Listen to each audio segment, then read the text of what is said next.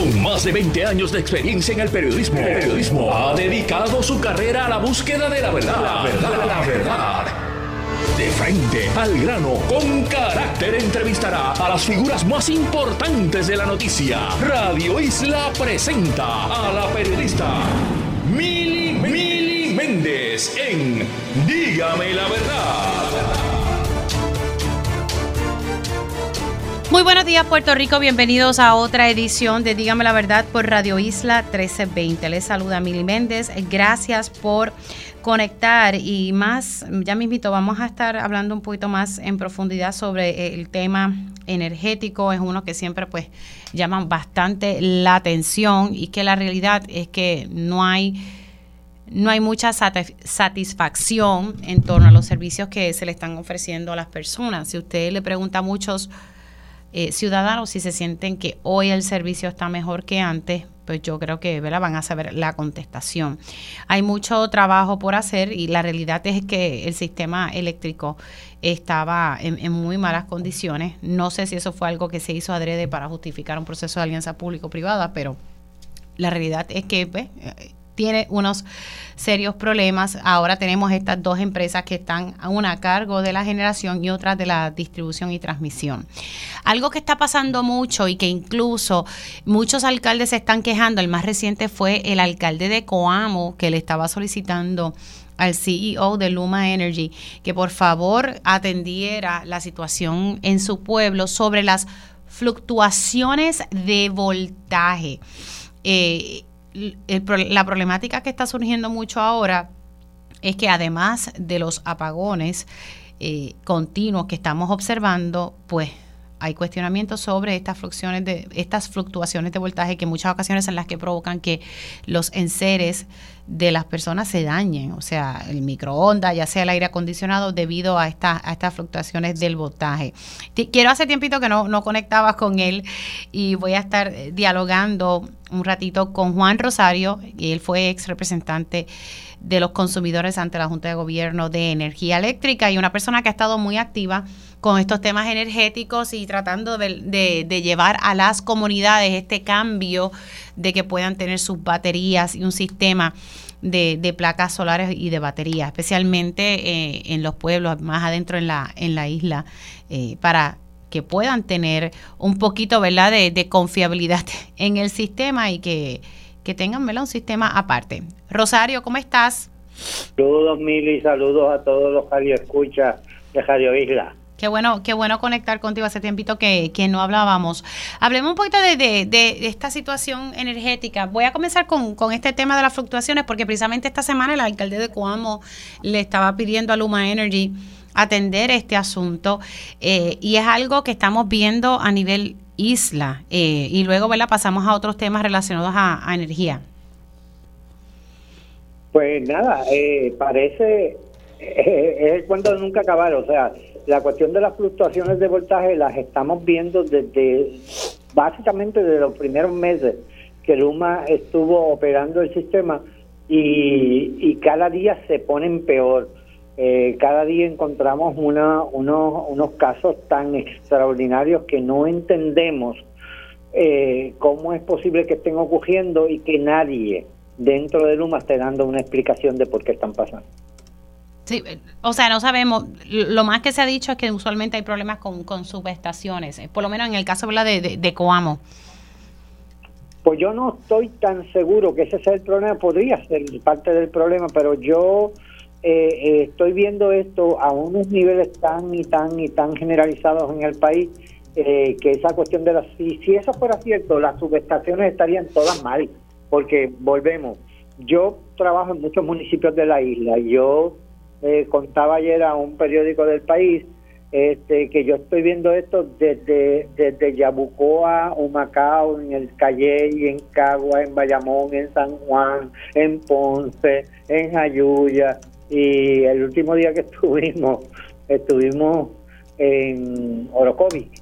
Eh, habíamos estado en Miami, estuvimos en Orocovi y las lecturas estaban brutales. Estábamos hablando en un caso particular 137 eh, voltios en la línea de 120. En, en el caso de Yabucoa nos pasó igual. Este, en un caso en Jayuya, este, vimos una lectura, eh, una foto de una lectura en un instrumento leyendo 287 voltios en, en la combinación de línea de 240. Este, así que eh, está por todo el país, así quiere decir que todas las subestaciones están mal.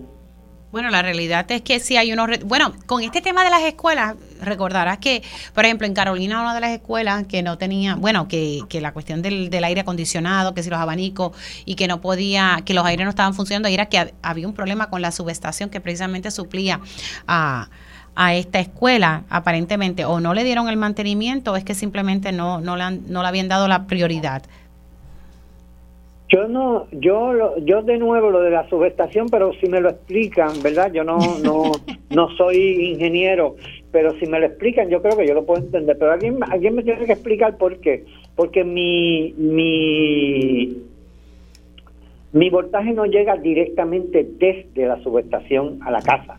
Eh, mi voltaje antes de llegar a la casa pasa por un transformador que está fundamentalmente en el poste de los alimentadores los postes de las de las de, la, de las calles eh, cerca de la casa y en términos generales eso este, atiende un número bien limitado de casas y se supone que ese transformador sea capaz de regular ese voltaje y llevarlo al voltaje exacto que la gente necesita. Mi explicación, que puede ser parte de la cosa, no necesariamente tiene que ser toda, tiene que ver con algo que pasaba en el pasado, era que cuando estaba la autoridad y la autoridad no tenía dinero, porque de verdad, porque a los genios de la insuficiencia se les ocurrió congelar las tarifas básicas en el 1989, por lo tanto no había dinero para hacer este, las inversiones que había que hacer, amén de que el que había lo usaban en lo que no era, ¿verdad? En los tubos y en estos proyectos este, faraónicos que se le ocurrían a los gobernantes.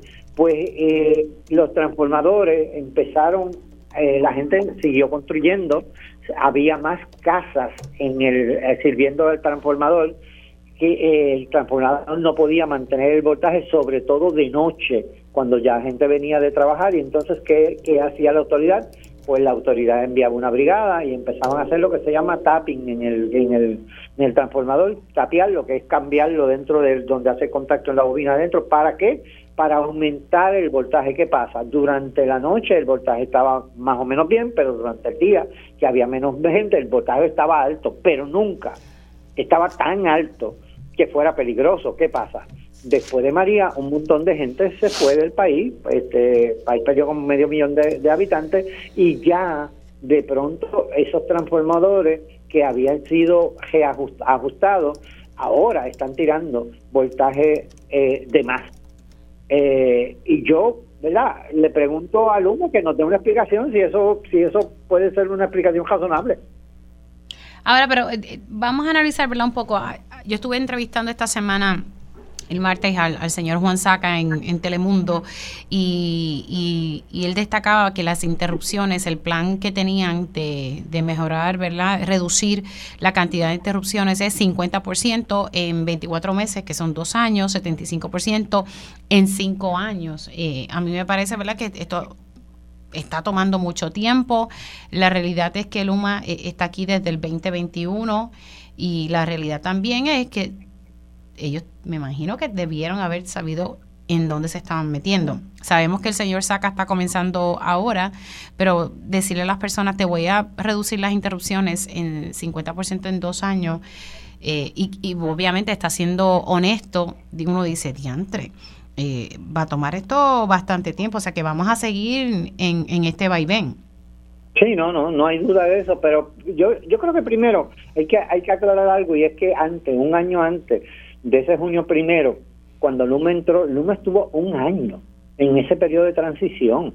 O sea, Luma sí sabía cuál era la condición del sistema, no podía alegar que no sabía cuál era la condición. Y Luma todo el tiempo estuvo diciendo que estaba listo, todo el tiempo dijo que tenía el personal, que tenía la cantidad adecuada de, gente y que tenía el conocimiento adecuado esa, esa, esas personas que habían contratado para hacer lo que había que hacer. Evidentemente eso era falso. Entonces, hay, a mí lo que me preocupa es, eh, yo sé, cualquier transformación, la G eléctrica es el, aparato más grande que existe sobre el planeta. No existe un aparato más grande que las redes eléctricas.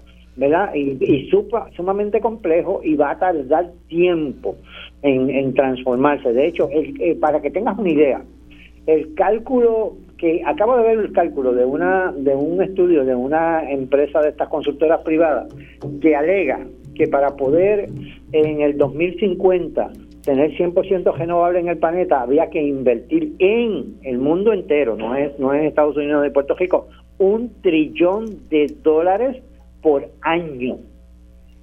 Un trillón por año para poner la red a funcionar adecuadamente. Ahora, como eso va a tardar y va a costar, no es posible que de aquí hasta allá Luma no atienda lo que sí puede atender, porque la cuestión de las fluctuaciones del voltaje lo puede empezar a atender ahora, eso es uno. Y dos, la gente no puede esperar a que Luma haga lo que dice que va a hacer, que es posible que no lo haga nunca, para empezar ellos a, protegerse de esas variaciones del voltaje. Ahora, eh, vamos a hablar ¿verdad? un poco del, del panorama. Cuando estabas dentro de la Junta de Gobierno de Energía Eléctrica, ya se sabía cuán mal estaban estas plantas. O sea, aquí hay personas que piensan que se abandonó el mantenimiento en la Autoridad de Energía Eléctrica adrede para entonces justificar estas alianzas público-privadas? O sea, ¿o es real que ya venía esto con una problemática real y que no habían los fondos? No, no, esto, esto, eh, y ahí voy a decir algo, voy a decir algo eh, que a, mucha de nuestra gente no le va a gustar, pero esto comienza cuando a un sector del país se le ocurre la brillante idea de hacer una campaña de no más aumento. En 1989, un sector del país logró que se detuvieran todos los ajustes a la tarifa básica, que es de donde se paga toda la operación de la autoridad, menos menos la compra de combustibles y ahora la compra de energía. En aquel momento no había compra de energía, pero había compra de combustible. Ahora, ese sector fueron los políticos.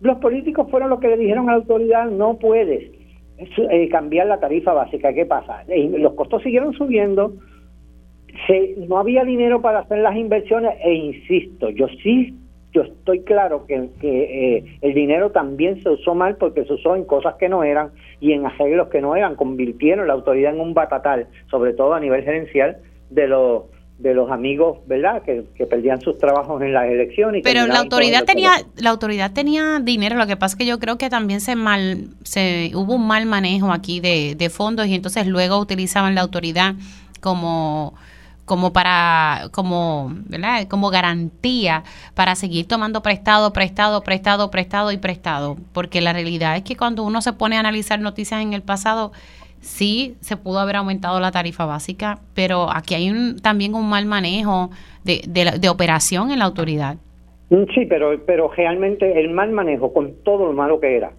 con todo lo malo y no te estoy hablando de una especulación nosotros nos sentamos y metimos en una mm. tabla Excel hicimos unos unos calculadores para ver cuánto de eso realmente era por el mal manejo. Mira, mira para que tú veas lo sencillo que era. Cuando nosotros llegamos a la autoridad, cuando nosotros llegamos a la autoridad, un centavo en el kilovatio hora, un centavo en el kilovatio hora equivalía a 186 millones de dólares del presupuesto de la autoridad. ¿Ok?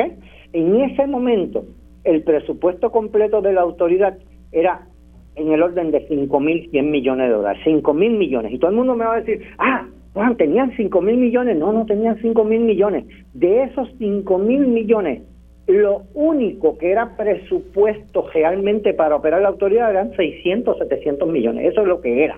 ¿Ok? No eran ninguno 5.000. Lo otro era compra de combustible, que no tiene nada que ver con lo que usted haga aquí en Puerto Rico, excepto, claro, si cambiara la tecnología que no usara combustible, que es lo que yo siempre he planteado, si quieres eliminar el ajuste por combustible, pues tienes que eliminar el combustible. Ahora, todo ese cuento sirvió, todo ese cuento sirvió para, o sea, para esconder el desmadre en que había sometido. Nosotros hicimos la comparación con Hawái.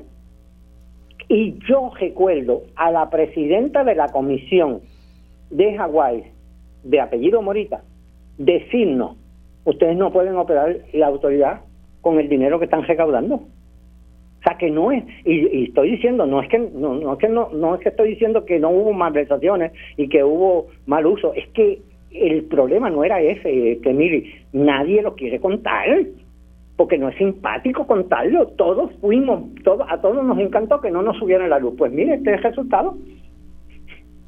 Claro, pero entonces hay ahora hay un acceso a unos fondos federales, federales se hizo una alianza público-privada para poder, porque la intención era privatizarla, pero se tuvo que hacer una alianza público-privada porque necesitaban que poder tener acceso a esos fondos y no se podía privatizar para entonces tener acceso a esos fondos de FEMA. Y lamentablemente con todos esos fondos no vemos que la cosa eh, eh, esté mejorando, todo va prácticamente a suero de brea prácticamente todo. O sea, como uno a veces diga, Dios mío, eh, ¿qué hacemos con los chavos? Sabemos que el gobierno federal es sumamente burocrático. Yo le comentaba al CEO de Luma, bueno, ¿y si estos fondos no estarían aquí? Y él me dice, estaríamos fritos. Ay, padre. Sí, no, de hecho, mira, eso es bien interesante porque acaba de tomar un tema interesante. Aquí, nosotros hicimos un acuerdo y yo recuerdo a alguien que me decía que el problema que en, en inglés la, las alianzas público-privadas tienen tres P. Eh, Public-Private Partnership, ¿verdad? En Puerto Rico tienen dos nada más. Alianza público-privada, supuestamente. Yo digo, no, en Puerto Rico tienen cinco P. Porque en Puerto Rico las alianzas son un pacto para pasarnos por la piedra. Eh, eh, no hay manera de que con este arreglo nosotros podemos resolver el problema en el caso de Luma porque Luma no ha puesto un centavo la teoría detrás de las alianzas público-privadas es que a falta de capital de parte del gobierno, este usted trae un, partner de afuera, por usar la expresión de allá del barrio Espino San Lorenzo, para que aporte. Y de pronto nosotros le damos un contrato de una compañía que no pone un solo centavo, no pone un solo centavo, le garantizamos las ganancias y le estamos dando bonos y le estamos pagando hasta el alcohol que se ven en las fiestas. No hay manera de que eso funcione. Y, lo de los fondos federales, mire, que lo acabas de traer, yo creo que es fundamental. El gobierno federal ha generado un esquema de cómo se asignan esos fondos que es una garantía de que el problema nunca se va a resolver. La manera en que se están asignando esos fondos garantiza prácticamente que nunca se va a resolver el problema. Que, que el dinero va a pasar de, de manos del gobierno federal a manos de los contratistas privados. Eso es lo que va a pasar. ¿Crees que esto fue como coordinado en el sentido de que el gobierno federal te dice, te doy estos chavos, pero pues tienes que hacer estas contrataciones? Ah, yo no tengo ninguna duda. Luma, Luma. Hay gente que aquí que dice que el gobernador Pedro si está casado con Luma. Yo estoy yo estoy de acuerdo con eso. De hecho, el, gobernador alguien le debe pagar un pasaje para que regrese de la, Landia, porque anda por allá y no regresa nunca con relación a Luma. Bueno, él dice que los apagones no, no que se, sean, ¿verdad? Que, hay una reducción. Yo no sé dónde lo ha visto, porque eh, eh, todas las noches en mi casa hay un apagón, literalmente. No, estoy vacilando. mira, eh, mire, tú sabes que yo yo uso instrumentos para medir la, electricidad en todos sitios donde voy. Yo no creo en esa cuestión de, de como dicen, al ojo por ciento. Nosotros ponemos instrumentos y medimos. Y este una de las cosas en mi casa que me dice a mí cómo anda el sistema es que yo tengo que poner en hora cada dos semanas el reloj del, del microondas y el reloj de la estufa porque todo el tiempo se adelanta todo el tiempo están por encima. ¿Por qué? Porque el voltaje es tan alto que, los hace volar. Así que yo no sé de qué rayo el, gobernador está hablando. Aquí no ha habido no solamente ninguna mejoría, el servicio es cada vez peor y no hay a dónde quejarse. verdad que yo a veces digo, no sé hacia dónde vamos. Vamos, hablemos, ¿verdad? Y aprovechando que te tengo en línea, esto de la de, de los proyectos de, de placas solares, se supone que fueran 11 proyectos, creo que ahora van a ser van a ser menos proyectos. Que me acuerdo eh, para la época, no sé si fue de, Juan Alicea, pero había un, grupo de proyectos de placas solares de... 29, Claro, eso no finalmente no, no se dio eh, precisamente por, por el costo. Ahora tenemos algo similar, aunque ¿verdad? se dice que esto, por lo menos la Asociación de, de Productores de Energías Renovables sostiene que los costos pues son bastante razonables. También eh, hay una cuestión de la inflación, que todo ahora está costando más. Eh, ¿cómo, tú lo ves? Eh, porque la realidad es que aquí no nos hemos movido prácticamente casi nada a energía renovable. Estamos hablando de proyectos a gran escala o un proyecto viable de tener placas solares en los techos. Sé que esa no puede ser la solución completa, pero yo aquí no se está cumpliendo con la política energética. No, aquí no se están cumpliendo con la política energética y desgraciadamente eh, yo insisto en que Luma, Luma se ha convertido en el mejor vendedor de sistemas solares de Puerto Rico, porque con su, con su operación tan negligente está obligando a la gente a hipotecar básicamente sus casas para poder tener un sistema solar en los techos. Yo conozco gente muy con mucha necesidad recurriendo a estos alquileres de techo porque no aguantan el mal servicio de Luma. Desgraciadamente, la ley 17 que tenía la intención, y nosotros participamos en la discusión y en la redacción de esa ley eh, con el, senador Larry Hammer, este, la intención de la ley era una transición ordenada hacia las energías renovables para en 2050 estar totalmente eh, con energías renovables, pero en un sistema coordinado, con una red robusta, con una red hecha, una red inteligente hecha para, para trabajar eh, eh, la, la, cuestión de la redundancia en el sistema, porque no hay nada más costoso que un sistema de renovables todo el mundo por su cuenta. Y eso es lo que está pasando. Eh, no solamente eh, están haciéndolo desde las empresas, es que lo están, el gobierno federal con su forma de asignar los fondos, se ha convertido en un financiador de proyectos este privados. Eso es lo que están haciendo están creando un mercado para los renovables de una manera que no le van a hacer bien a la gente. En el camino, Miguel, en el camino, un huracán nos pasa por encima hoy y vamos a tener la misma gente sin luz que tuvimos en María. Después, después de haber gastado más de 10 mil millones de dólares en el sistema. No sé. Esperemos en Dios que no, que no pase un huracán eh, tipo María, porque la realidad es que aquí no, no, no hemos visto ¿verdad? una mejoría. Y vuelvo a lo mismo, o sea, los proyectos de energía renovable, eh, ¿verdad? esto va súper lento, demasiado lento. Y pues nada, vamos a ver. Pero, oh. pero también hay que tener mucho cuidado, porque lo que están planteando como proyectos de energía renovable son fincas. Exacto, sí, la finca. Y, son fincas en terrenos agrícolas, en un país que ahora mismo que ahora mismo importa casi 90% de lo que se come. Usar la finca para montar placas solares es un, no solamente es una locura, debería ser tipificado como un crimen, debería ser tipificado como un delito. ¿Por qué? Porque nosotros tenemos suficientes techos en el país para en 65% de los techos, esto es no, el número de los compañeros del Colegio Mayagüez en el, famoso estudio de, de AREF, este 65% de los techos da para producir toda la energía que el país produce. Así que no hace falta usar una sola cuerda de terreno agrícola para, para hacer la transición a renovables. Eso no es necesario. Bueno, pero eh, ahí, ¿verdad? Hay, hay mucho, y vuelvo y recalco y, cito a Julián Herencia, de presidente de la Asociación de Productores de Energía Renovable, eh, que él, bueno, él tiene su, su, su postura de que muchas de estas cuerdas no no, no van a impactar terrenos y que solamente me dijo que que son 3% de las cuerdas son cultivables, que sabe que no es no es tanto como lo que están diciendo. Así que aquí hay un eje de debate, ¿verdad? Si deberían estar utilizando esos terrenos para, para estos proyectos. La realidad es que de 11 proyectos creo que aprobaron más que 8 eh, proyectos al final.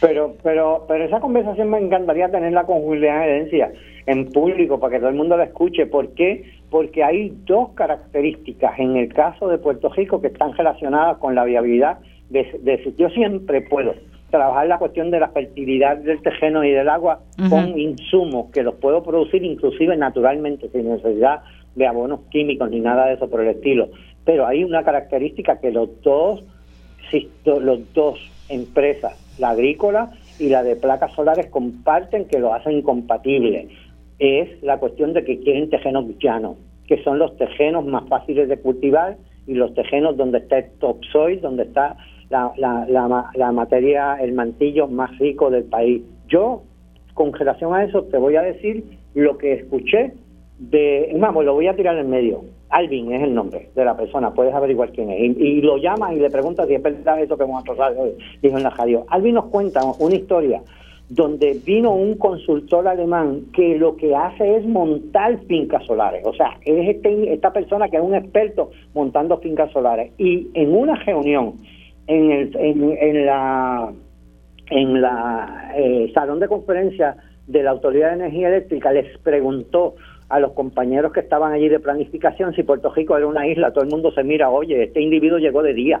O sea, obviamente él vio que esto es una isla. Y todo el mundo dice, sí, Puerto Rico es una isla. Y la segunda pregunta que le hace, les, aclara por qué está preguntando. Le dijo, ¿y ustedes comen? Y cuando les dijo, es una locura. O sea, un individuo que monta finca, le está diciendo una locura montar fincas solares en Puerto Rico. Es una locura. Ustedes necesitan el terreno para sembrarlo con comida. Seguimos dialogando. Gracias, Juan. Un abrazo. Gracias a ti, Bill. ¿Cómo no? Juan Rosario, eh, ex eh, representante de los consumidores ante la Junta de Gobierno de Energía Eléctrica. Nosotros hacemos una pausa y regresamos en breve. Dígame la verdad, las entrevistas más importantes de la noticia se escuchan aquí. Mantente conectado. Radio Isla 1320. 1320. Conéctate a radioisla.tv para ver las reacciones de las entrevistas en vivo. En vivo. Esto es Dígame la verdad con Mili y ya estamos de regreso aquí en Dígame la Verdad por Radio Isla 1320. Les saluda Mili Méndez y vamos a estar hablando cómo se afecta eh, Puerto Rico con la salida del speaker de la Cámara de Representantes Federal, Kevin McCarthy, eh, ¿verdad? Un, suceso histórico allá en la capital federal. Y hay pendiente muchas cosas relacionadas a, medidas que tienen que ver con Puerto Rico. Eh, se ha hecho un, cabildeo eh, bastante intenso, tanto por el, por el gobierno de turno como por la legislatura especialmente la Cámara de Representantes que mandó una delegación del Partido Popular Democrático para aunar esfuerzos y que se pueda lograr equiparar, que, que, que el SNAP entre aquí en Puerto Rico, que es un programa que está relacionado con los beneficiarios del PAN y se está buscando que pueda entrar ese sistema aquí en Puerto Rico, como ¿verdad? un posible cierre pudiese afectar los beneficiarios del Seguro Social, aquellos, los fondos que se reciben para, para el, Medicare, ¿verdad? Y todo lo que está relacionado al plan vital. Así que son muchas cosas que, que se ponen, ¿verdad? Eh, en pausa con, con estos cambios que se están observando en la Cámara Federal. Y precisamente para hablar un poco sobre esto, tengo al director ejecutivo de PRAFA, el licenciado Luis Dávila Pernas. ¿Cómo está? Buenos días, Mili. Un placer estar contigo y todo el público que sintoniza con Radio Isla 320. Eh, comencemos dialogando, ¿verdad? Cómo esto perjudica, porque hay varios eh, proyectos pendientes y unos esfuerzos que se estuvieron haciendo eh, para lograr, por ejemplo, el, ejemplo que di de, del SNAP, que es, sumamente importante para, para la isla. Usted que está allá, ¿cómo, cómo ve la cosa? Pues mire, ciertamente lo, que ocurrió esta semana fue histórico, ¿no? Es la primera vez en la historia que un presidente de la Cámara o speaker es destituido de su cargo mientras está en funciones. Eh, así es que definitivamente esto ha acaparado toda la atención. Eh, se atrasan los trabajos, lógicamente. Eh, la Cámara ya se fueron para sus casas desde el martes y no regresan hasta el martes que viene y se espera que el miércoles comience un nuevo debate sobre quién será el próximo speaker. Ya han salido varios candidatos, pero ciertamente, ¿verdad? En vez, de regresar a venir a trabajar en los proyectos de presupuesto que son tan importantes para que se pueda aprobar un presupuesto general para el 17 de noviembre, eh, pues van a estar ahora ocupados en, en otras tareas y eso pues tiene pues, eh, hace como un efecto en cadena, ¿no? Eh, en el que se pueden atrasar otros otros proyectos que ya estaban eh, en el tintero para diciembre y más tarde en el año. O sea que ahora mismo la cámara no está operando. No, técnicamente esta semana no había la, única cámara que estaba en, funciones eh, es el Senado, así que hemos estado metidos en el Senado, ¿verdad? Todos, todos acá el equipo haciendo reuniones, etcétera pero pues ahora cuando regrese la Cámara de Representantes la semana que viene no van a poder debatir proyectos de presupuesto, van a estar entrando en negociaciones con un posible futuro speaker eh, que probablemente eh, habrá de eh, negociarse también qué va a pasar con esos proyectos y qué posición va a tomar el nuevo speaker en cuanto a ellos. Y eso fue gran parte de la razón por la cual se destituyó al, al, presidente pasado. Ahora, como me decía, ¿verdad? Y, y por ejemplo, ¿Cómo, ¿Cómo ve usted la cosa con el SNAP? Porque si y, hace lógica que cuando regresen el martes se concentren en buscar un nuevo presidente de, la Cámara, pero entonces eso atrasa todo eh, y, los esfuerzos que se han hecho para lograr eh, eh, esa, ¿verdad? Que se, se trate a Puerto Rico bajo este programa del SNAP. Yo creo que en el caso de Puerto Rico, ¿verdad? Y el proyecto que tenemos para transicionar a Puerto Rico al SNAP, eh, yo, creo que es positivo en la medida que nos da más tiempo, ¿verdad? Y hemos visto cómo en el último mes, los últimos dos meses, se han unido muchas eh, personas nuevas a, este esfuerzo. Eh, usted mismo acaba de mencionar que la Cámara de Representantes también envió una delegación, así que la presión ha estado ahí. así que yo creo que eso es positivo. Estamos ahora mismo reuniéndonos, enfocándonos con oficinas republicanas en el Senado, porque entendemos que ya hemos solidificado el lado demócrata, pero que falta, ¿verdad?, ese componente republicano importante para que esto se pueda convertir en ley. Así que en términos de, timing, pues eso nos ayuda. Ahora bien, en términos generales, Mili, eh, es un problema que se pase al año que viene, porque si se atrasa al año que viene ya entramos en eh, un año electoral y eh, pues en la Cámara todos los miembros van a la reelección, muchos de ellos irán a primarias, esas primarias a veces comienzan en la primavera o en el verano, o sea que quizás eh, no haya el mismo tipo de compromiso de parte de estos de estos congresistas de aprobar un Farm Bill, eh, digamos, completo. Y cuando digo completo, esto es una legislación, la ley agrícola, se aprueba cada cinco años. Así es que es posible que si esto se siga atrasando, lo que veamos sea una reautorización de la ley agrícola de uno o dos años que no permite, ¿verdad?, entrar en cambios tan sustanciales así como, como transicionar a Puerto Rico al SNAP. Así que son verdad una, una serie de, eh, de, resultados que, que, provoca todo esto. Nuevamente, creo que es positivo porque nos da más tiempo, pero también abre la puerta a que el Congreso el año que viene, en vez de legislar y reautorizar eh, cinco años completos, eh, haga una extensión corta y lo deje para después de las elecciones. Claro, eh, nos puede dar un poco más de tiempo, pero no podemos esperar a que llegue el 2024, eh, ¿verdad? Que tendría que atenderse ahora en, en este semestre.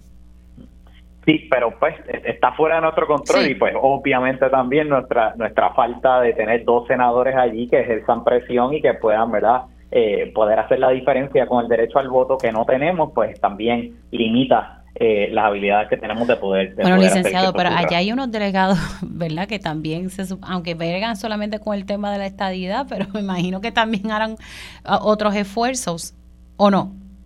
Ah, no, por supuesto, por supuesto, y esto se y, estamos echando el resto, eso te lo puedo asegurar yo que voy todos los días allí eh, y estoy metido tratando de, como le digo, ahora mismo lo que estamos es tratando de eh, que, que, varios republicanos se unan al, al proyecto pero pues nada cambia, eh, nada como el poder del voto y como el poder de representación. Y eso es algo que pues lamentablemente, siendo un territorio de los Estados Unidos sin derecho al voto en, el, en, ambas cámaras, eh, pues es algo que, que Puerto Rico no tiene que tienen otros estados y jamás se atreverían. Miren, en 1981, cuando le quitaron el SNAP a Puerto Rico, lo hicieron por esa razón. Nunca se hubiesen atrevido a hacerse a California, ni a Texas, ni a ningún estado, porque saben que eso tiene unas consecuencias. Sí, sí, electorales. Ahora, así que nada, hasta ahora hay que esperar el próximo martes para ver el panorama, a quién escogen como presidente el speaker de la Cámara y ver entonces cómo, cómo corre la cosa. Exactamente. Bueno, por otro lado, eh, estuve leyendo hoy que, que podría tener aspiraciones a, la, a la comisaría residente. pues, pues mire, la realidad es que yo le soy bien honesto, o sea, yo, llevo trabajando toda una vida asuntos federales, es lo que me apasiona, los que me conocen saben que eh, estos temas los domino bien eh, y no son muchas personas, ¿verdad?, que, están eh, metidas en, estos en estos estos temas federales, así que es natural que se me relacione con, con esa posición y, dado que pues acaba de surgir esa esa vacante con el anuncio de la comisionada la semana pasada, pero pero yo he sido bien enfático, ¿no? yo le tengo un gran cariño, un gran cariño y un gran respeto al, gobernador. Soy muy deferente y él ha sido bien claro en que él estaba evaluando y eventualmente decidirá, ¿verdad?, quién lo debe acompañar a él en la papeleta, así que en ese sentido yo no, no me quiero adelantar ni especular. Pero, pero, pero le interesaría, ¿usted estaría dispuesto? Bueno, como le, como le dije y le he hecho declaraciones anteriormente a otros medios, eh, yo para mí sería el honor más grande de mi vida, poder representar a todos los puertorriqueños en el Congreso. Eh, esto es lo, que me gusta hacer eh, y me apasiona. así que definitivamente si se me diera la oportunidad, pues sería un, honor grandísimo. Pero nuevamente, yo espero, ¿verdad? En, en, ese sentido está un poco fuera de mi control y y he dicho, y lo digo reiteradamente que siempre estaré donde el, gobernador mejor entienda que pueda servirle a él y al pueblo de Puerto Rico. Ok, pues entonces básicamente eh, eh, sí estaría disponible. Todo depende de la determinación, la decisión que, vaya a tomar el, el, gobernador. Sí, con, con, el gobernador hasta el fin del mundo, ya sea como su compañero y trabajando en equipo como comisionado residente o como su director de plaza. Eh, eso, eso no va a cambiar. Ok, pues, todo depende de, del gobernador. Ya, eso está ahí. Así estamos. Bueno, licenciado, gracias por entrar unos minutitos. No, claro que sí, no, un placer siempre y, sabe que siempre es disponible para, para estar aquí con, con Radio Isla con ustedes para brindarle lo último de lo que ocurre acá en Washington, D.C. Como no se cuida mucho, el licenciado Luis Dávila Pernas, director ejecutivo de PRAFA, hablando sobre el escenario en, en el Congreso ante la salida del speaker Kevin McCarthy, que sí que ha creado este vacío y es el próximo martes que se estaría seleccionando eh, quién va a estar ocupando eh, la presidencia de la Cámara Federal. Me estaba diciendo el licenciado que esa, ¿verdad? Que ayuda un poco porque da más tiempo a que Puerto Rico pueda hacer esa transición al SNAP y que sea incluido, pero tampoco, dice, tampoco no podemos esperar al 2024 porque pues ya año electoral y las cosas se complican.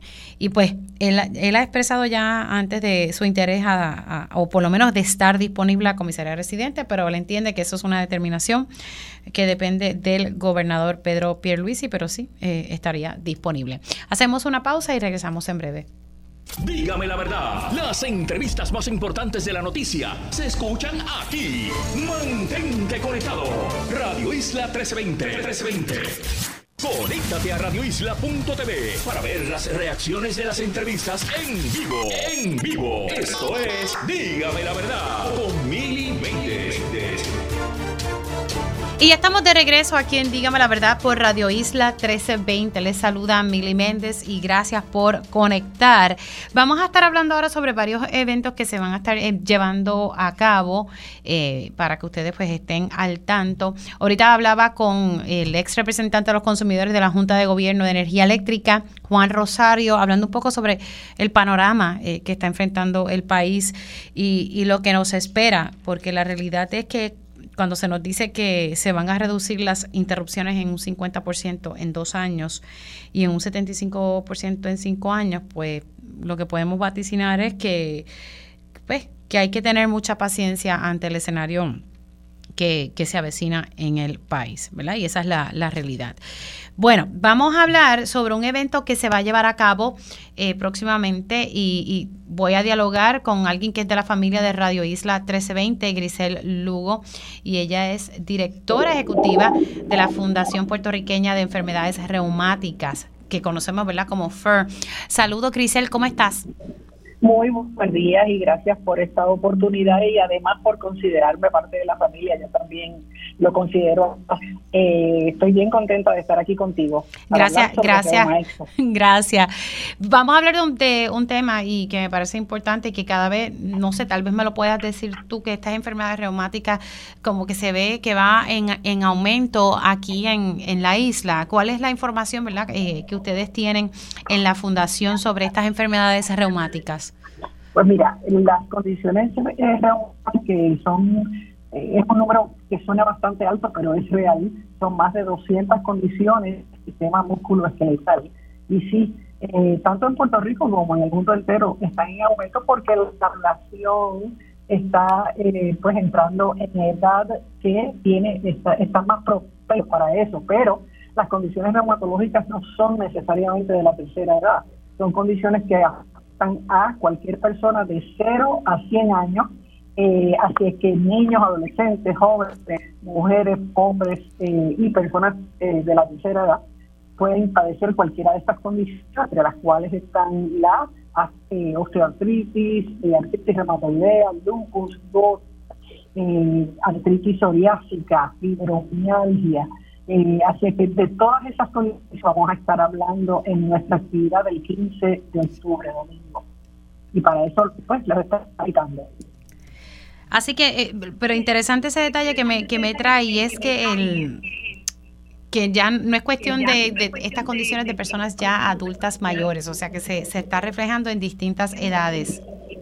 Eso es correcto, sí. Eh, puede ser cualquier edad, no necesariamente las, los, adultos mayores, ¿verdad?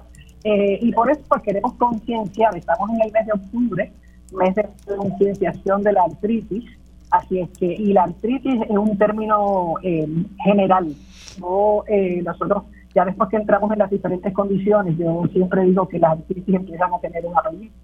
Artritis reumatoidea, artritis psoriásica, espondilitis anquilosante, todo ese tipo de condiciones que son eh, eh, extrañas, pero que son muy comunes en la población.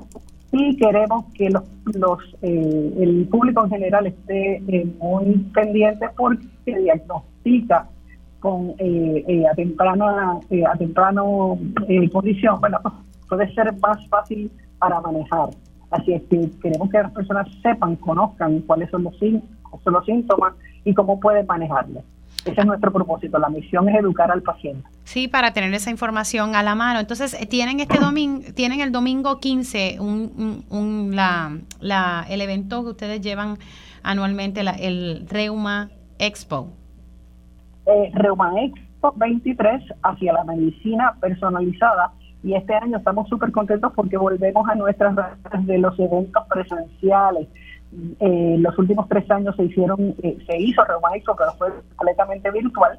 Este año va a ser presencial en el Hotel La Concha, el Salón Las Nereidas, el domingo 15 de octubre, desde las 9 de la mañana hasta las 4 de la tarde. El evento, como todos nuestros eventos, es completamente gratis eh, vamos a tener, como les dije, sesiones de diferentes eh, eh, charlas ¿verdad? consecutivas. hay una charla de nutrición y terapias alternativas. cerramos después durante el día, cerramos con una charla que me parece que es muy interesante y que puede ser mucha ayuda para esos pacientes que no se atreven a veces a preguntar, ¿verdad? la charla la va a hacer el doctor, el, el reumatólogo Ricardo Eo Piñero y la doctora Viviana Barrón. Se llama Sexualidad 1 para pacientes con condiciones reumáticas. Así es que eso pues básicamente cubre, eh, además de saber qué tipo de condiciones y cómo manejarlas, qué recomendaciones tienen los médicos sobre estos aspectos en la vida del paciente. Bueno, pues entonces ya saben que esto es el 15 de octubre y esto es desde las 9 y media hasta las 4 de la tarde. Grisel, cuídate mucho y mucho éxito en este esfuerzo. Muchas gracias a ustedes también y que tengan un excelente día. Igualmente para ti, ustedes escucharon a la directora ejecutiva de la Fundación Puertorriqueña de Enfermedades Reumáticas. Interesante ese dato, ¿verdad? Que uno piensa que estas enfermedades pues le achacan a las personas que estamos ya entrando en esto de la adultez. No, realmente, ¿verdad? Eh, está también tocando a, personas con que son más jóvenes. Así que esa información eh, va a tener esa eh, expo el próximo 15 de octubre en el Hotel La Concha, el Salón Las Nereidas en, en San Juan. Eso va a ser acá en San Juan. Y por otro lado, a quienes estén buscando y que sean empresas emergentes y que quieran innovar en Puerto Rico, pues hay una, una convocatoria para la quinta edición del Rising Entrepreneurs Program. Y pues tengo en línea telefónica al señor Jaime Morales, director del programa REP, que es Rising Entrepreneurs Program de Bravo Family Foundation. Saludos, ¿cómo está, señor Morales? Un saludo, Mili. Eh, muchas gracias por recibirme. Hablemos un poquito, eh, hablemos un poquito del, del programa como tal. Eh, esto eh, busca ayudar a em, empresas que ya estén establecidas o, o, empresas que ya estén ahí a punto de, de surgir. ¿Cómo, ¿Cómo funciona el programa?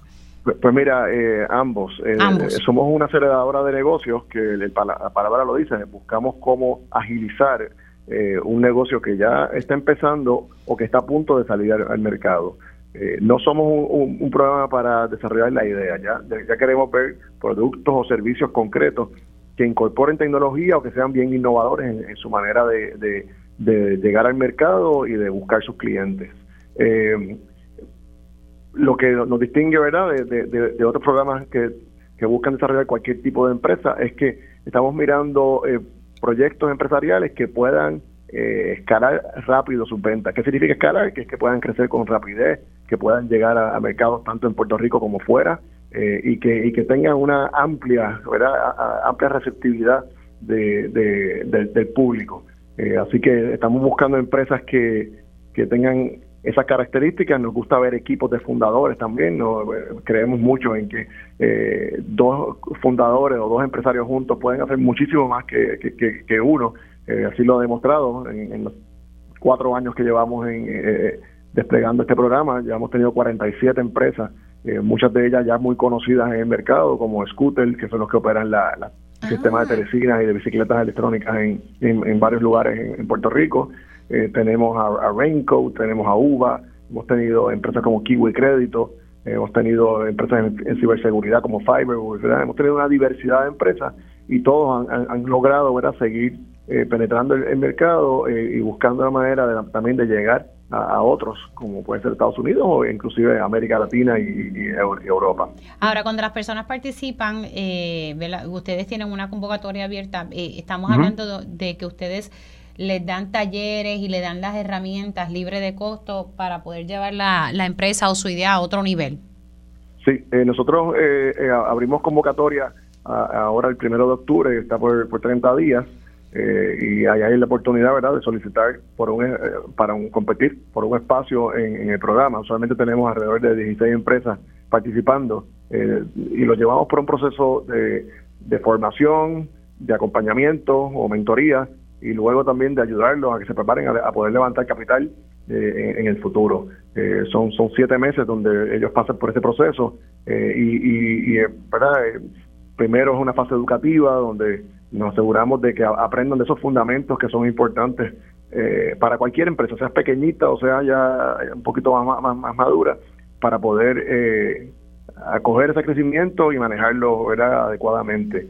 Eh, y ahí se dan clases de, obviamente de, conceptos de mercadeo, de, finanzas, sobre el tema de, ventas que es tan importante, el tema de, servicio al cliente, eh, y sobre todo también el tema de desarrollo de tu producto, ¿verdad? De que este producto continuamente esté mejorándose.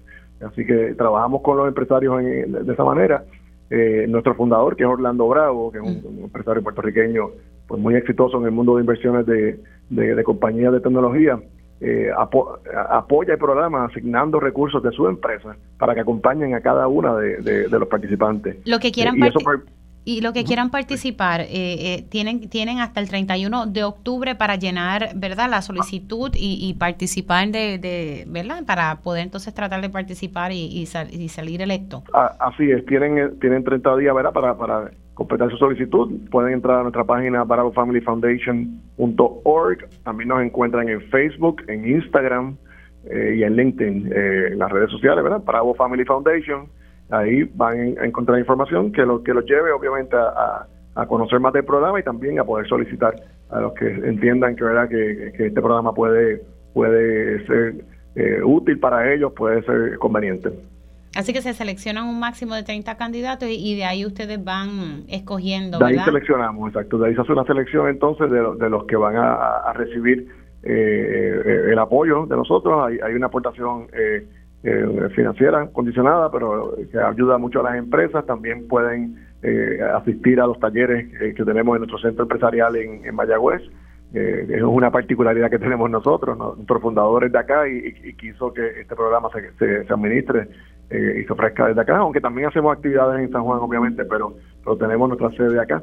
y, y también pues cuenta con, con ese acceso. Nosotros tenemos tres pilares, que es conocimiento, acceso y capital, y, le damos vida a cada uno de esos pilares eh, a través de, como mencionó ahorita, la, el componente educativo, eh, el acceso, porque le, proveemos eh, conexión con, con, recursos extraordinarios, tanto de, de, de, la empresa de Orlando Bravo como de aquí de Puerto Rico. Aquí tenemos extraordinarios de primera y también fomentamos mucho que los que han participado en el programa anteriormente eh, apoyen a esos que están eh, subiendo, a esos que están llegando ahora y se crea como una comunidad de, sí como que sirvan de, que sirvan de, mentores a, a, estos que están exacto sí. nosotros en el programa fomentamos mucho el, concepto de, de, que hay un propósito mayor que guíe a toda empresa. Ah, por supuesto, tiene que ser una empresa rentable, tiene que ser una empresa que, sea viable económicamente, pero que también tenga un impacto social positivo. Y eso incluye, eh, eh, entre otros,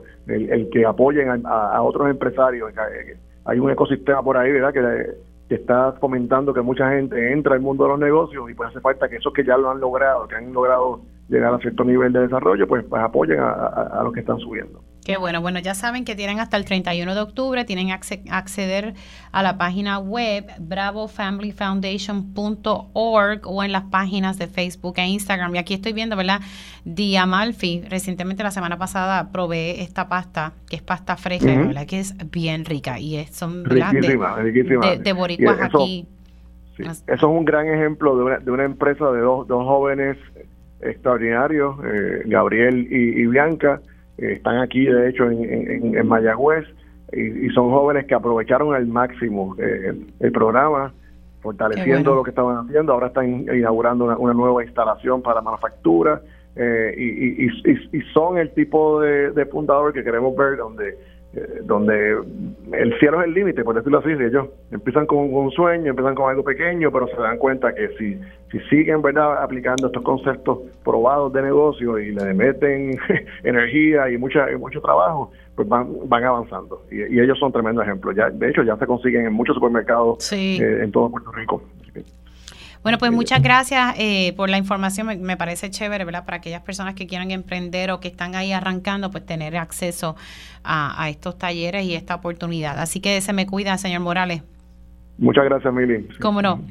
Él es director del programa de Rising Entrepreneurs Program de Bravo Family Foundation y como le estaba comentando, están abriendo ¿verdad? una convocatoria para ayudar a empresas emergentes e innovadoras en Puerto Rico y tienen hasta el 31 de octubre para poder entrar y que le puedan dar estos talleres. Hacemos una pausa aquí en Dígame la Verdad y regresamos en breve. Antes de la noticia se escuchan aquí. Mantente conectado. Radio Isla 1320. 1320. Conéctate a radioisla.tv para ver las reacciones de las entrevistas en vivo. En vivo. Esto es Dígame la verdad con Mili Y ya estamos de regreso y oficialmente en la segunda hora de este espacio. Gracias por conectar y si usted se perdió algún detalle de la primera hora de Dígame la verdad, siempre se hace disponible en horas de la tarde.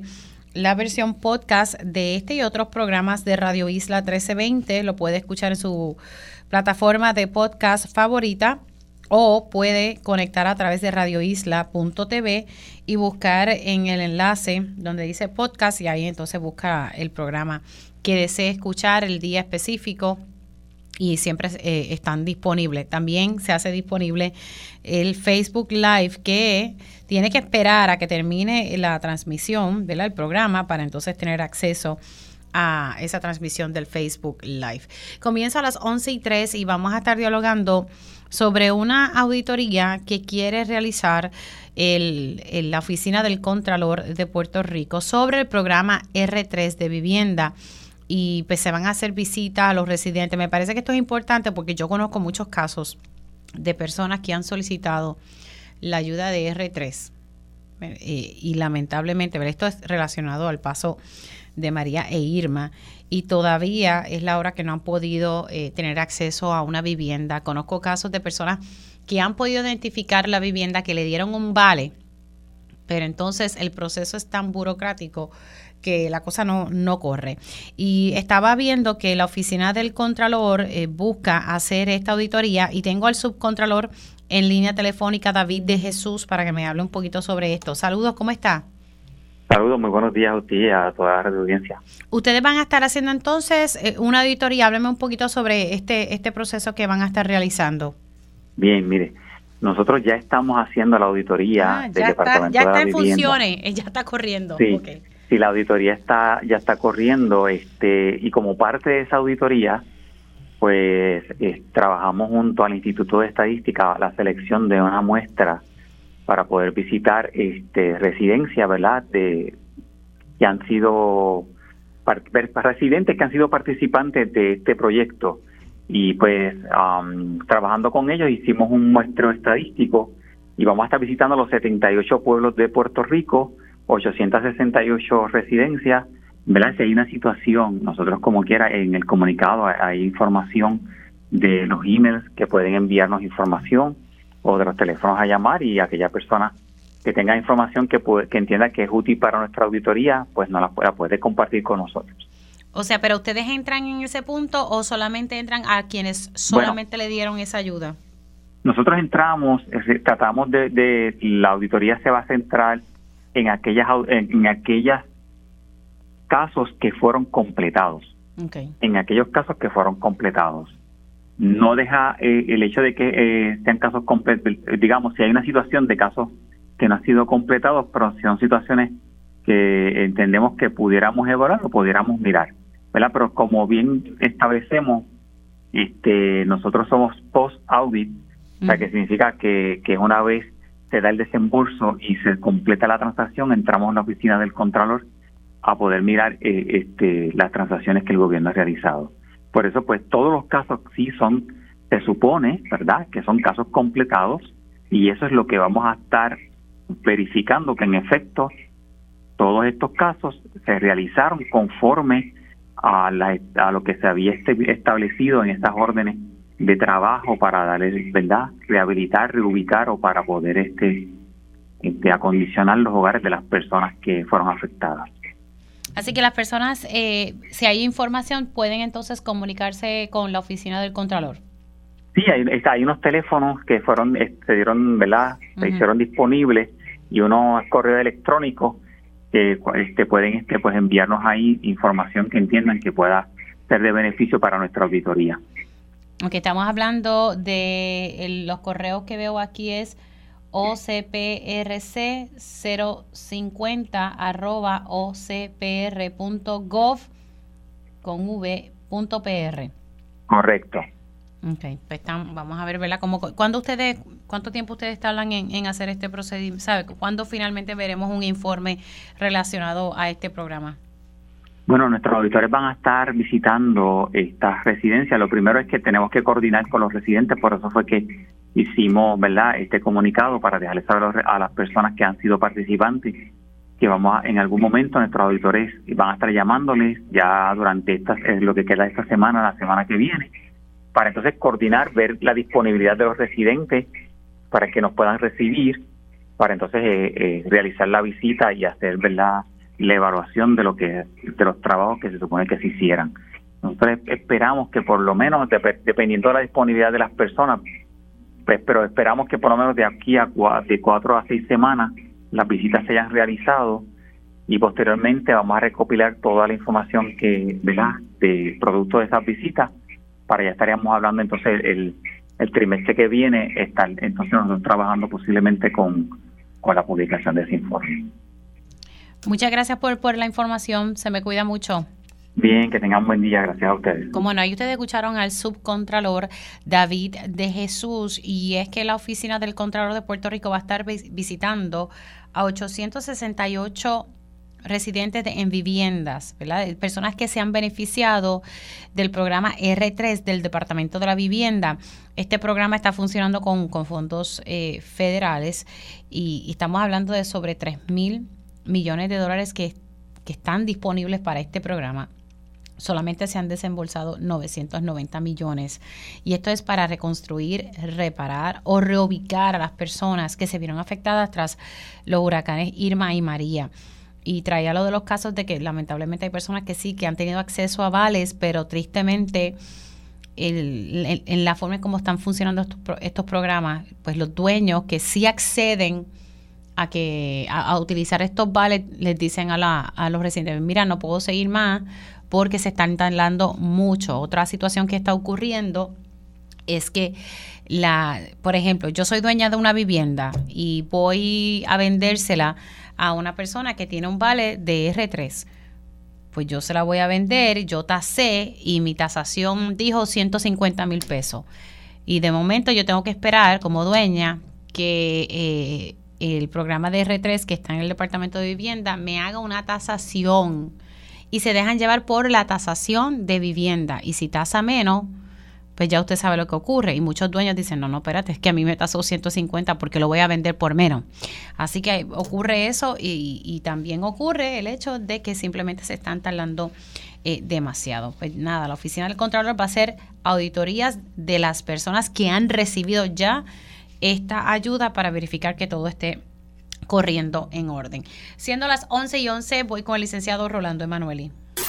Ahora llega en Dígame la Verdad el analista y licenciado experto en promesa, Rolando Emanueli, al día con la Junta. Y ya estamos conectados con el licenciado Rolando Emanueli. ¿Cómo está? Muy bien, Mili. Espero que tú también estés bien. Bueno, es viernes y, ya siento que es como si fuera viernes. Licenciado, eh, vamos a hablar un poco sobre la vista que se llevó a cabo ayer y, qué trascendió en, en, la misma. Sí, sabes que cada 30 o 40 días la jueza celebra una vista que ahora normalmente se hacen en Nueva York, pero que se puede comparecer desde Puerto Rico, en la cual atiende los asuntos del día a día. Y como parte de esa vista, siempre la Junta y AFAF someten unos informes de cómo han ido diferentes cosas y en esos informes pues la jueza hace muchas preguntas, ¿verdad? En términos de aclarar el alcance y siempre pregunta en términos de cómo resolver asuntos que están pendientes. Y lo que trascendió ayer que es significativo es que los bonistas estaban agrupados anteriormente en un grupo ad hoc pero ¿qué pasa? Ese grupo se desbandó porque hubo unos bonistas de, ese grupo que llegaron a un acuerdo con la Junta. Los que no llegaron a un acuerdo con la Junta, pues se volvieron a organizar y le anunciaron a la jueza que van a litigar eh, con mucha intensidad la, la no confirmación del plan de ajuste de la deuda y cuestionaron los números que tira la Junta sobre cuántos bonistas ya están en acuerdo con el plan de ajuste de la deuda y ellos alegan que, son la mayoría en términos del número de bonistas y también en términos del monto de la deuda. Así que eh, no hay en el panorama, Mili, un acuerdo que termine la disputa con los bonistas, tampoco lo hay con el comité de acreedores no asegurados, tampoco lo hay obviamente con el sistema de retiro y con Lutier. Así que eh, lo que se anticipa es que va a seguir el trámite de confirmación del caso que tiene vista para el mes de marzo del año que viene, pero va a ser un trámite bien intenso de una eh, litigación eh, que persiga que no se pueda confirmar ese plan de ajuste de la deuda, que no se puedan imponer los aumentos y tampoco se le pueda dar a los bonistas lo que ellos están pidiendo. O sea, pero lo que estamos observando que fue algo bastante técnico por lo que veo. Sí, es, muy técnico, Mili, porque la ley de quiebras y la ley promesa tienen unos requisitos de confirmación.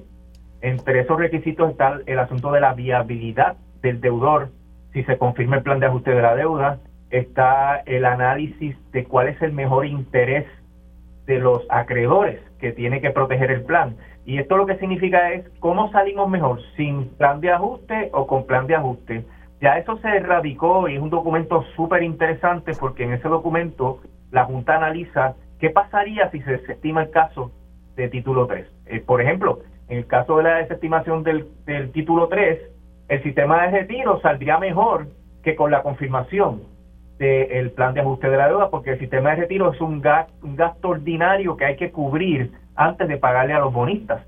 la propuesta de plan de ajuste de la, de la Junta no respeta esa prioridad eh, de pago. Por eso es que hay mucha oposición y con muchos fundamentos, Mili, a la confirmación del plan de ajuste de la deuda. Ok, pero entonces eh, me dijo que hay una vista en marzo. La vista de marzo es el juicio en donde la jueza va a evaluar todos estos criterios sobre la confirmación y va a evaluar todas las objeciones que se presenten al plan de ajuste de la deuda.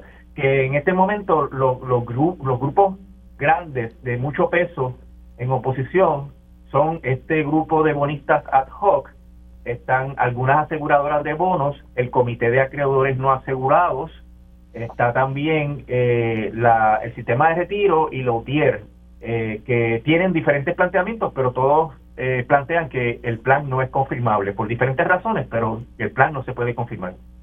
Ay, padre, vamos a, vamos a ver En, qué termina esto. Así que eh, tenemos que esperar para marzo o hay otras cosas que van a ocurrir antes, licenciado.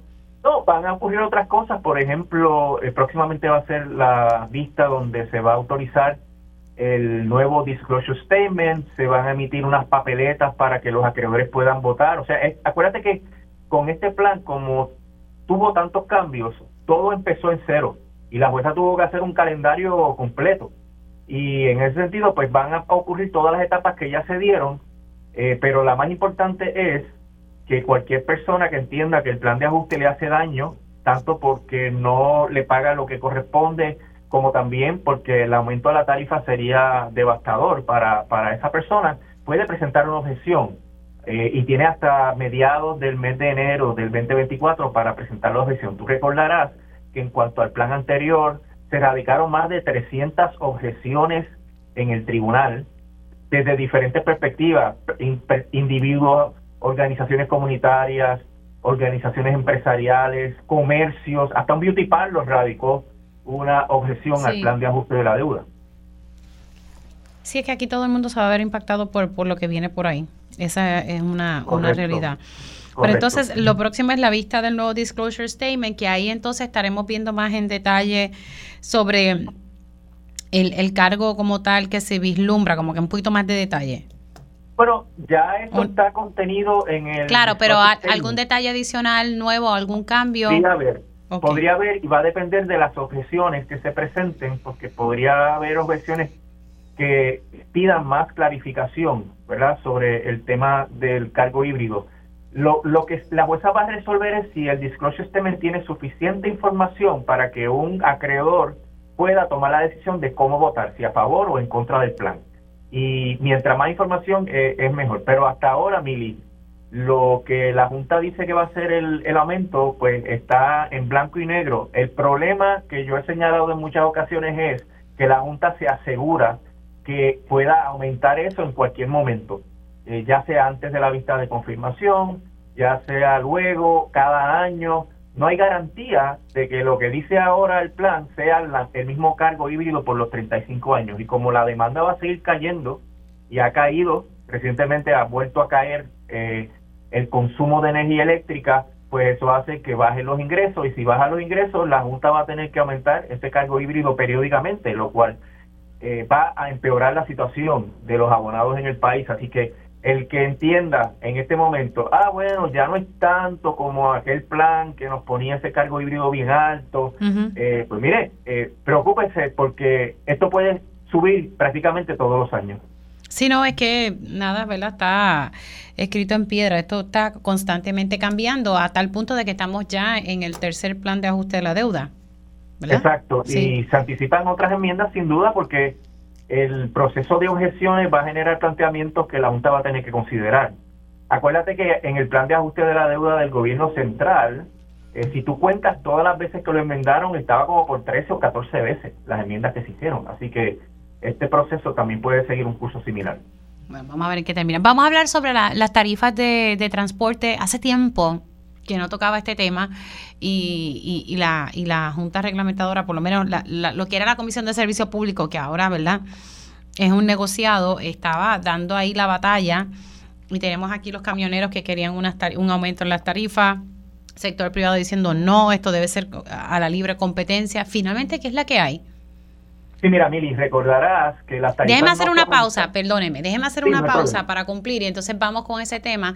Y también al regreso de la pausa estaré hablando eh, con la licenciada Ariana Godró. Vamos a estar hablando sobre temas importantes, especialmente la reducción de, los fondos VOCA y, y, también una situación con las intercesoras que atienden casos de violencia de género. Así que pendientes. Regresamos en breve.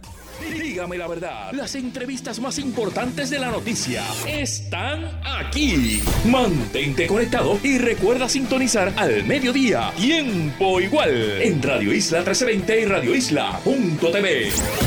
Conéctate a radioisla.tv para ver las reacciones de las entrevistas en vivo. En vivo. Esto es Dígame la verdad con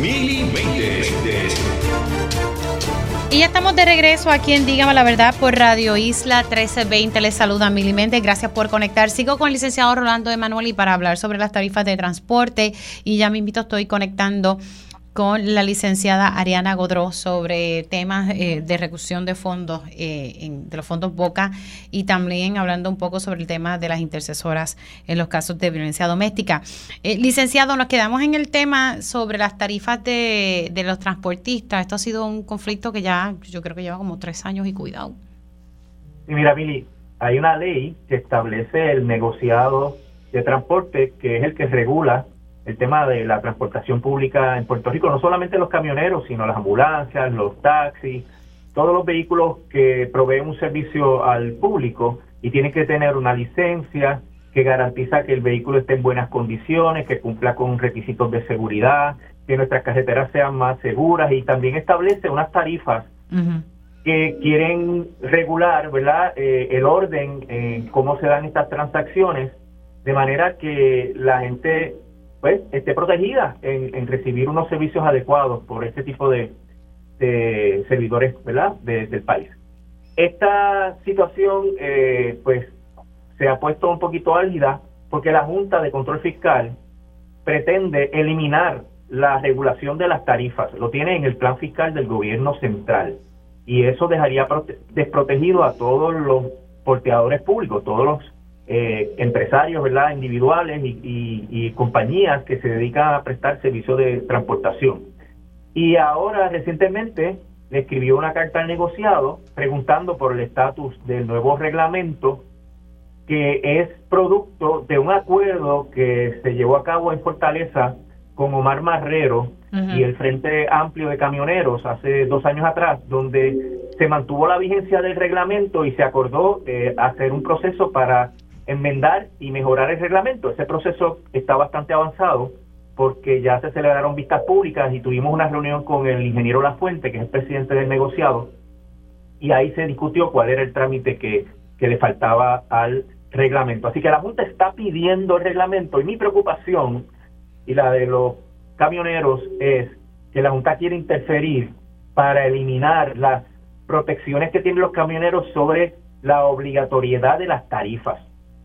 Aquí MIDA y otros sectores empresariales quieren eliminar el, el hecho histórico, que toda la vida ha sido así, de que las tarifas son obligatorias y ellos no quieren cumplir con las tarifas y eso pues anticipa un posible conflicto si el negociado acepta esa postura de la Junta de Control Fiscal y, de estas organizaciones como la Cámara de Comercio y MIDA, eh, etc. Bueno, eh, pero el negociado ha sido consistente, bueno, de lo que ah, de lo que recuerdo de que incluso fue a los tribunales y ha dado como, como que la batalla aquí, pero pues entonces ahora al entrar la Junta en este escenario se complica. Sí, porque acuérdate que el negociado ha defendido lo que dice la ley y la ley es clara en que hay un sistema de tarifas que hay que respetar eh, y los intentos que ha habido por parte de MIDA y de la Cámara de Comercio por anular ese reglamento ah, han fallado en los tribunales, pero como la Junta tiene el poder de reglamentar, es decir, de evaluar cualquier reglamento que salga de las agencias del gobierno, si la Junta revocase o le diera órdenes al negociado de no poner cosas que los camioneros y otros porteadores públicos entienden que son indispensables, pues ahí yo creo que se crearía un, conflicto que, tendría que resolverse, ¿verdad?, entre todas las partes. Recordarás que cuando la Junta intervino la última vez, que fue lo que motivó el acuerdo con Omar Marrero en Fortaleza, eh, era la misma situación, la Junta había parado el reglamento y el reglamento eh, daba un aumento de tarifas que hacía 15 años que no se evaluaba un aumento a las tarifas y, ese aumento se ha mantenido a base del acuerdo, pero si la Junta interviene actualmente, ya sea para eliminar el aumento o para establecer que ya el negociado no va a reglamentar al sistema de transporte, pues eh, ahí podría darse otro conflicto. Recordarás que en aquel momento eh, hubo una asamblea permanente del Frente Amplio de Camioneros y en esa asamblea pues eh, muchos sectores del país no, no recibieron el servicio de transporte y, se creó un problema de logística en el país así que no no queremos que eso llegue a eso pero la carta de la junta crea la preocupación bueno vamos a estar pendientes de ese tema licenciado gracias se me cuida mucho bueno siempre la Mili. Un abrazo. Ahí ustedes escucharon al licenciado Rolando Emanueli, eh, que siempre estamos hablando sobre los temas de, de la ley promesa y todo relacionado a la Junta de Control Fiscal. Vamos ahora a estar dialogando con la licenciada Ariana Godró, directora ejecutiva de Ayuda Legal Puerto Rico, y vamos a hablar de varios temas. Y me llama la atención, ¿verdad? Eh, y, y, puede ser el posible recorte de fondos Boca a los albergues, o yo creo que ya es un hecho. Le doy los buenos días a la licenciada. ¿Cómo está? Buenos días, Mili. Buenos días a la gente que nos escucha en Radio Isla. Agradecida de estar aquí. En, estos fondos Boca, si mi memoria no me falla, son fondos que se le dan a, los albergues eh, que ayudan a las víctimas de violencia doméstica y usualmente es a través del Departamento de Justicia que, se otorgan estos fondos, licenciada. ¿Hay, recortes como tal o, o posible, posibles recortes? Como bien dice, estamos hablando aquí de un paquete de fondos federales que eh, se otorga ¿verdad? casi anualmente eh, a distintas jurisdicciones en Estados Unidos, incluyendo Puerto Rico. Y estos fondos están dirigidos a víctimas del crimen. Eh, usualmente se utilizan para albergues, para los centros de ayuda a víctimas de agresiones sexuales, para los centros de ayuda a víctimas de maltrato, incluso con menores. y en Puerto Rico, estos fondos BOCA que maneja, se manejan a través del Departamento de Justicia, son instrumentales para que las sobrevivientes, las personas sobrevivientes que están albergadas, puedan recibir servicios mili que va desde esa trabajadora social que le pase el acompañamiento inicial, eh, eh, el, albergue mismo, eh, la representante legal que la va a acompañar en procesos de custodia, relaciones paterno-filiales, también en los procesos de órdenes de protección. este dinero, ¿verdad? Que aunque es tan crítico, y aquí en Puerto Rico hablamos eh, de la declaración de emergencia, hablamos de un compromiso de política pública para erradicar la violencia de género. La realidad es que es un dinero que siempre está en riesgo, en riesgo de que no se asigne, en riesgo de que se recorte. Y eh, tan cercano, ¿verdad? Como en estas últimas eh, semanas, se ha recibido cartas de aprobación por parte de organizaciones, de, las, de los albergues, diciendo que van a tener reducciones sustanciales inmediatas al dinero solicitado. Estamos hablando, eh, Mili, que algunos albergues tienen una pérdida del 40% de los fondos Boca eh, y una pérdida, ¿verdad?, de, eh, que es mayor en otros albergues.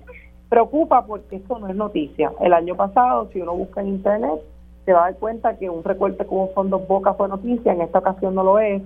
Y preocupa, ¿verdad?, porque hemos utilizado tu espacio, este espacio, para hablar de la necesidad de vivienda para sobrevivientes, del discrimen que sufren cuando salen, de la necesidad de que tengan, de la orden de protección pero si esa línea de defensa, que es el albergue, está desmantelado, porque no hay manera de sostenerlo, ¿verdad? Porque esos fondos no se canalizan, eh, estamos hablando de, una cosa bien crítica. No, me llama la atención porque esto sí, eh, este, o sea, tú me estás diciendo que hay albergues que van a tener una reducción de un 40%. En los fondos Boca sí, y esto va a impactar de manera directa para que la gente tenga eh, la representación legal que se les da, las sobrevivientes llegan y muchas veces hay que canalizarles la, la, orden de protección, los pleitos de custodia, las relaciones paterno-filiales.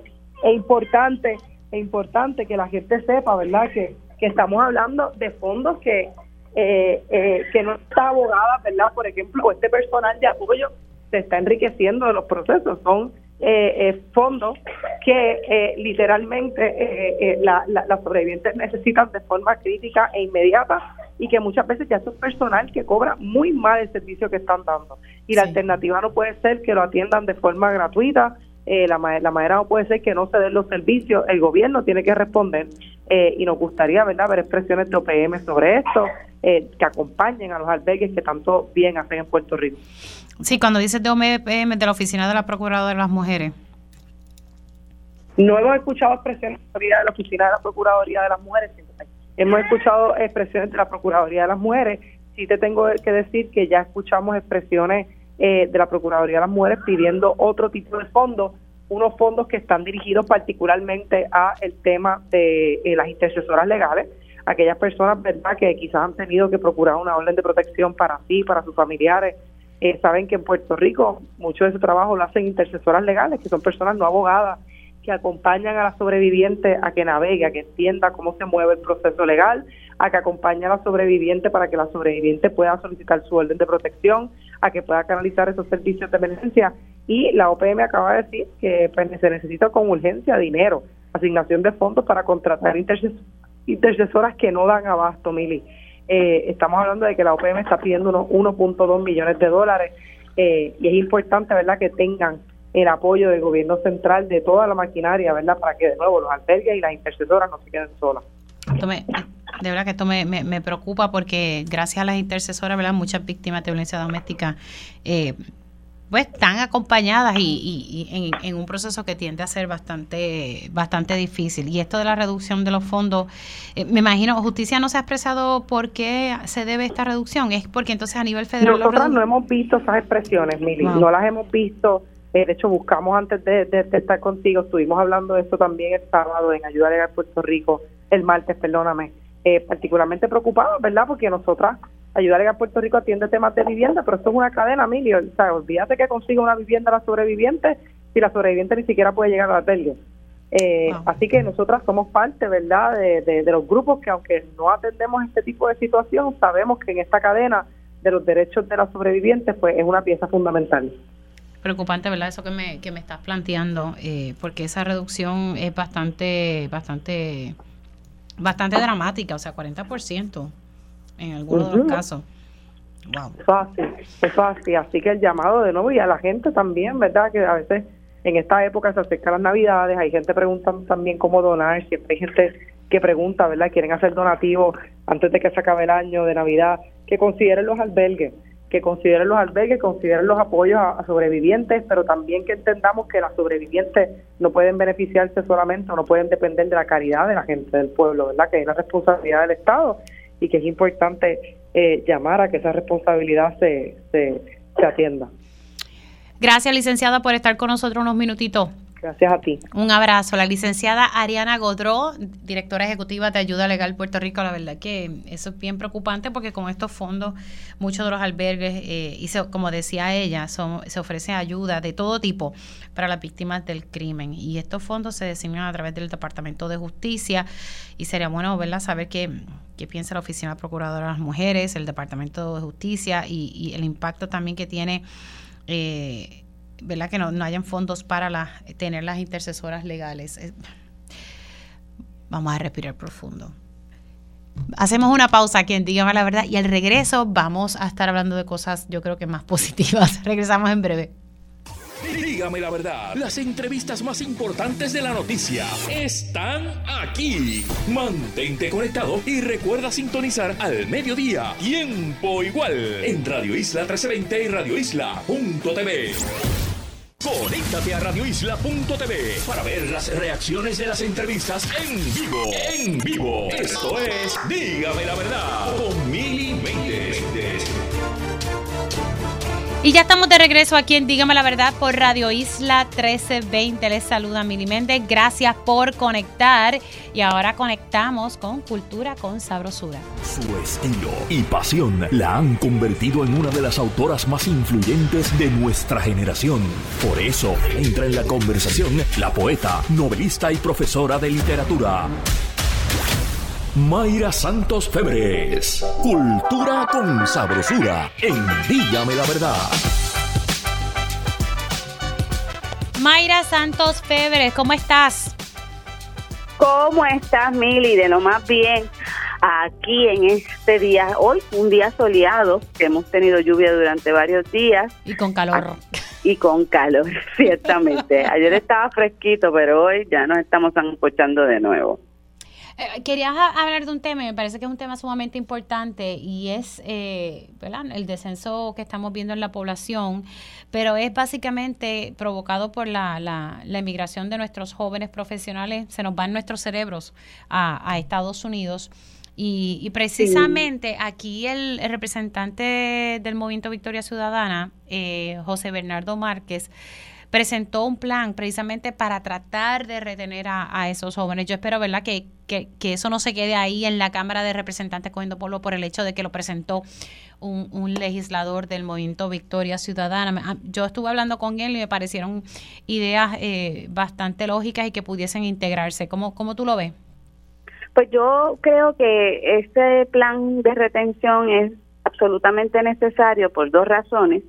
La primera es porque estamos aquí desde Puerto Rico, diversas organizaciones, universidades, aportando y también este verdad desarrollando todo este talento joven la Universidad de Puerto Rico las universidades de Sagrado Corazón otras universidades acá la Interamericana la Politécnica están verdaderamente preparando eh, profesionales de primer orden y entonces se nos van. Y toda esa inversión de capital humano, de recursos, eh, a unos precios muy competitivos eh, en comparación con otras universidades del extranjero, eh, se pierde, se pierde de, de manera rotunda.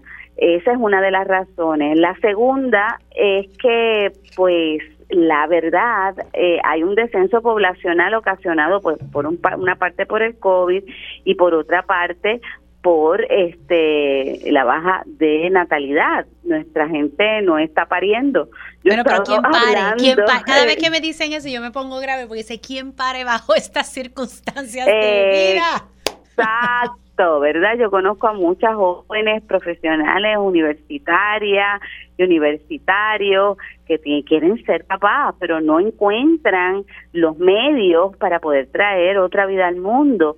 Eh, y entonces dicen, mira, yo me encantaría, pero ¿con qué? ¿Cómo, ¿Cómo voy a parir en un país con una infraestructura tan débil, con una eh, situación social, sobre todo eh, energética, tan eh, mala, vamos a llamarlo como es, ¿verdad? Es una cosa verdaderamente frustrante, con unos servicios esenciales difíciles, con toda una merma de eh, médicos y profesionales de la salud que se van, y entonces no hay ortopedas pediátricos, no hay eh, montones de servicios, o, o los que hay, pues tienes que esperar muchísimo tiempo para que te atiendan.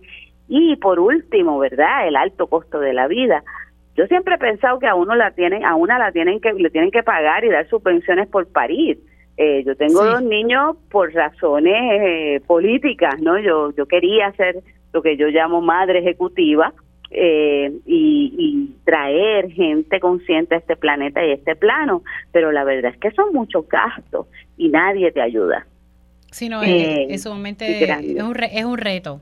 Es un, reto. muy grande. Y eso lo quería llamar en atención porque yo pienso que los movimientos feministas del país e internacionales siempre hablan de la de, derecho reproductor, que de hecho el, jueves pasado o el martes pasado fue, el martes pasado fue el Día Internacional de la, Lucha por el Aborto. Y el aborto está muy bien, es necesario eh, seguir peleando por ese derecho y porque sea más accesible a las personas que lo requieren, pero nuestra historia ha sido una historia de esterilización masiva desde los años 20 hasta los 70, de cesáreas hechas a diestra y siniestra sin necesidad, de eh, esterilización forzada de mujeres campesinas, afrodescendientes, empobrecidas, y, y esto pues también es causa de todo ese proceso. Hay que pelear por la libertad de eh, los derechos reproductores ya sea para hacerlo cuando sea conveniente o cuando no.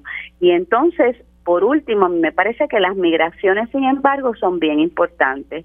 Eh, yo no sé, Mili, si tú recuerdas, pero esto quiero aprovechar las gracias, darle las gracias a toda nuestra población puertorriqueña en Estados Unidos y en otros países, porque sin ellos hubiese sido casi imposible, si no imposible, sobrevivir el huracán María fueron ellos, fueron todo, fueron toda esa población la que se movilizó de manera inmediata pidiendo información actual, mandando suministros que no se quedaban este, escondidos en algún lugar de la isla, sino que se repartían a través de fundaciones sin fines de lucro, a través de la sociedad civil que se movilizó y se moviliza de una manera extraordinaria para que nosotros pudiésemos sobrevivir ese siniestro y también, ¿verdad? Todo el trabajo que se hizo durante la campaña de Ricky Renuncia, en que también la, la diáspora se incluyó de una manera bien activa, mandando fotos, memes, haciendo manifestaciones fuera del país. Somos un país diaspórico y eso no nos lo quita nadie desde la fundación de Puerto Rico durante la era de la colonización. Somos una isla que vuela y eh, por eso, ¿verdad? Este hoy eh, en el Centro de Bellas Artes de Cagua, mi marido Ballesta 9, que es artista visual, va a estar eh, eh, abriendo su exposición Isla que vuela hoy a las 7 de las noches y además esta exposición, fíjate, voló porque se hizo por primera vez en Chicago, en el Centro Cultural Segundo Ruiz Belvis de Chicago. Así que es una exposición que vuela y que hace tributo a nuestra naturaleza como puertorriqueños. Sí, no, de verdad que, bueno. Ahora, eh, te quiero tocar este tema con, el poco tiempo que me queda. ¿Quisieras tocar algo más adicional antes de plantearte lo que quiero tocar? Bueno, no, yo lo que quería era hablar de esto porque me parece importante, y lo he oído pocamente, o sea, lo, lo, he oído poco discutido. Yo creo que es fundamental, o sea, si pensamos en la ley 2022, que es una ley orquestada desde la emigración de los puertorriqueños, ¿verdad? Para que queden espacios vacíos que los especuladores puedan comprar por bloques enteros para abrir Airbnb que realmente no están ya en funcionamiento como antes. Yo estoy viendo Airbnb que ya tienen un se vende. Eh, esas cosas se me hacen que están atadas yo recuerdo en el chat cuando decía, ¿verdad? Eh, I dream of a Puerto Rico without Puerto Rican. Y yo me asusté muchísimo y empecé a decirle a todos mis amigos de la diáspora, por favor, compren tierras, compren casas, eh, ayuden a que esto, nuestras viviendas se queden en manos puertorriqueñas. Eh, eh, veo ahora, ¿verdad? Cinco años después de esa, no cinco, pero como cuatro, sí, cuatro, tres. ¿Cuántos van? Yo no sé sumar. Cuatro. este, yo sé escribir, pero sumar.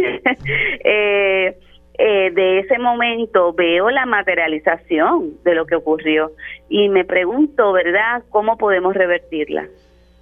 Bueno, mira, se me ha acabado el tiempo, pero lo que quería era ¿verdad? conocer un poco tu opinión sobre este escenario de la Universidad de Puerto Rico que se está pidiendo tener acceso a unos fondos de emergencia. De momento vi eso y, me preocupó. Siempre la Universidad de Puerto Rico para mí es preocupación y tú eres profesora allí, así que lo podemos hablar en otro momento, pero se me acabó el tiempo. Un abrazo, Ok, pues lo hablamos, lo hablamos el martes. Como el jueves, el jueves que viene. Un beso, cuídate. Mayra Santos Febres. Nosotros hacemos una pausa aquí en, en la Verdad, pero rapidito, mira, quitamos un break para esto, pues es importante. Mañana vence eh, el, la ayuda para pagar la factura de energía eléctrica que está dando ATSEF, la administración de ATSEF, que esto es Departamento de la Familia. Ya está funcionando la página del Departamento de la Familia. Por favor, entre, busque ATSEF y busque eh, ayuda de energía. Rápido que usted abre la página, rapidito le sale orientación para el pago de la factura de energía eléctrica. Eh, esto está hasta mañana, a menos que cambie la cosa. Así que por favor, hay ayuda, hay fondos federales para eh, poder usted tener ayuda para pagar la factura de energía eléctrica. Entre a la página de ATSEF y si no, vaya a una oficina, ¿verdad? Y, hago esto porque sé que hay muchas personas en necesidad y la página estuvo... Eh, fuera de servicio y, pues esto por eso fue que se hizo una extensión de esta ayuda. Ahora sí, nos vamos y a regreso tiempo igual.